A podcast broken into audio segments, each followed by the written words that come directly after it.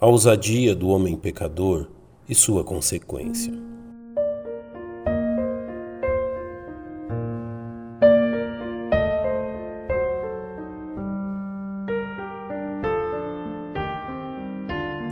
O Salmo 139 é conhecido mesmo por pessoas que não demonstram um real interesse pela leitura da Bíblia, devido aos seus versos poéticos e sua magnífica explanação dos atributos de Deus, revelado em sua relação para com o ser humano a dizer: Senhor, tu me sondaste e me conheces.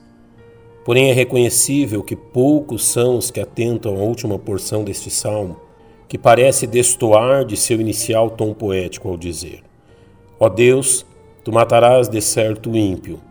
Apartai-vos, portanto, de mim, homens de sangue, pois falam malvadamente contra ti, e os teus inimigos tomam o teu nome em vão. Não odeio eu, ó Senhor, aqueles que te odeiam, e não me aflijo por causa dos que se levantam contra ti.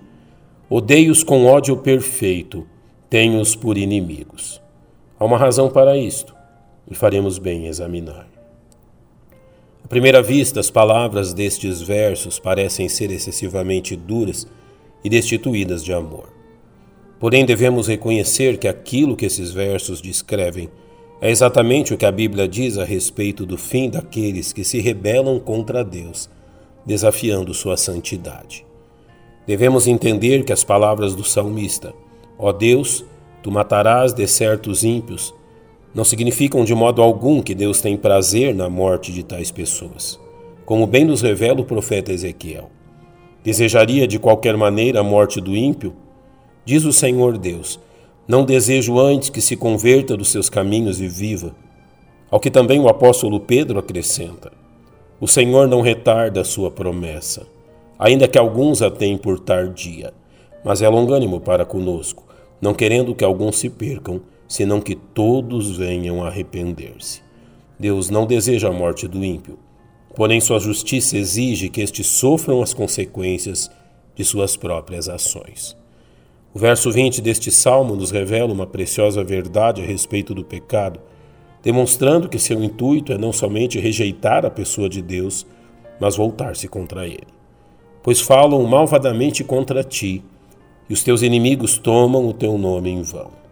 O pecado não é simplesmente uma forma de vida contra Deus. É uma forma de vida que fatalmente conduzirá o ser humano à sua própria destruição. Razão pela qual Deus não pode permitir que os homens cheguem ao fim de seus intentos. Os versos 21 e 22 do Salmo 139 nos apresentam a oração do salmista diante desta verdade.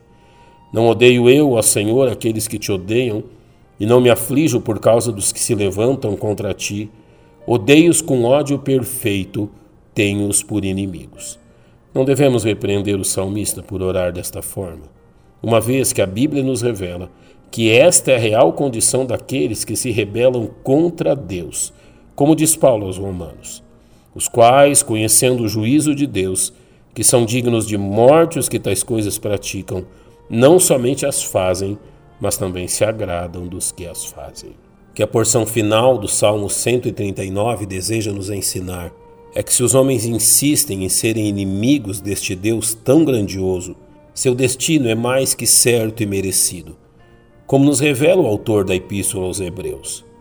E não há criatura alguma encoberta diante dele. Antes, todas as coisas estão nuas e patentes aos olhos daquele com quem temos de tratar.